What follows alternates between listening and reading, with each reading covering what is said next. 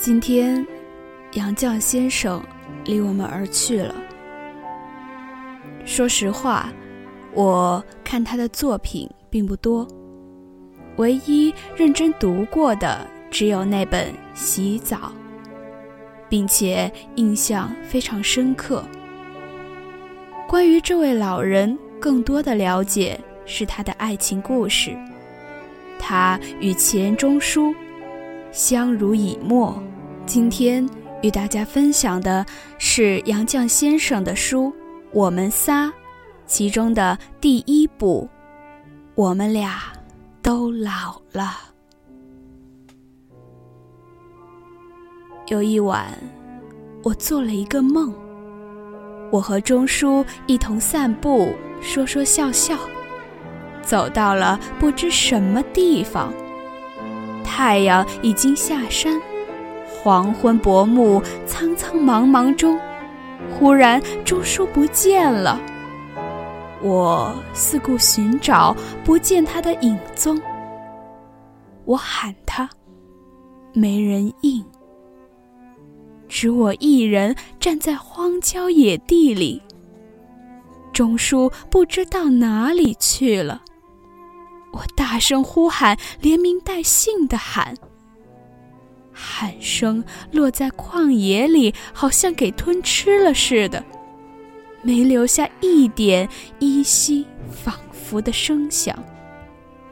彻底的寂静给沉沉夜色增添了力量，也加深了我的孤寂。往前看去，是一层深似一层的昏暗。我脚下是一条沙石路。旁边有林木，有潺潺流水，看不清楚溪流有多么宽广。向后看去，好像是连片的屋宇房舍，是有人烟的去处，但不见灯火，想必相离很远了。钟叔自顾自先回家了吗？我也得回家呀。我正待寻觅归路，忽见一个老人拉着一辆空的黄包车，忙拦下他。他倒也停了车，可是我怎么也说不出要到哪里去。黄吉中忽然醒了，钟叔在我旁边的床上睡得正酣呢。我转侧了半夜，等钟叔醒来，就告诉他我做了一个梦，如此这般，于是埋怨他怎么一声不响地撇下我，自顾自走了。钟书并不为我梦中的他辩护，只安慰我说：“那是老人的梦，他也常做。”是的。这类的梦，我又做过许多次。梦境不同，而情味总相似。往往是我们两人从一个地方出来，他一晃眼不见了。我到处问询，无人理我。我或是来回寻找，走入一连串的死胡同。或独自在昏暗的车站等车，等那末一班车，车也总不来。梦里凄凄惶惶，好像只要能找到他，就能一同回家。钟书大概是记着我的埋怨。叫我做了一个长达万里的梦，最后将一首《异乡人》送给杨绛先生。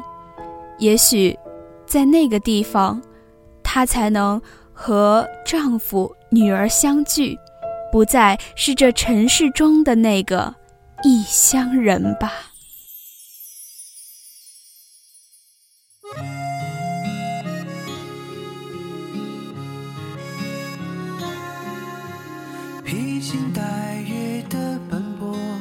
只为一扇窗。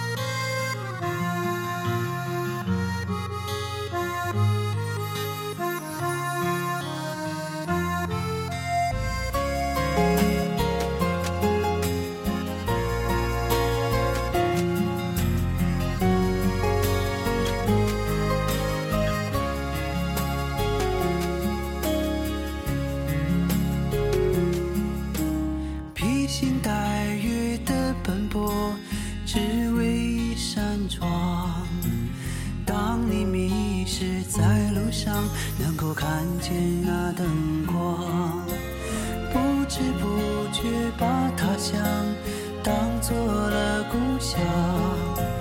只是偶尔难过时，不经意遥望远方，曾经的乡音悄悄地隐藏，说不出的诺言一直放心上。许多时候眼泪就要流。那扇窗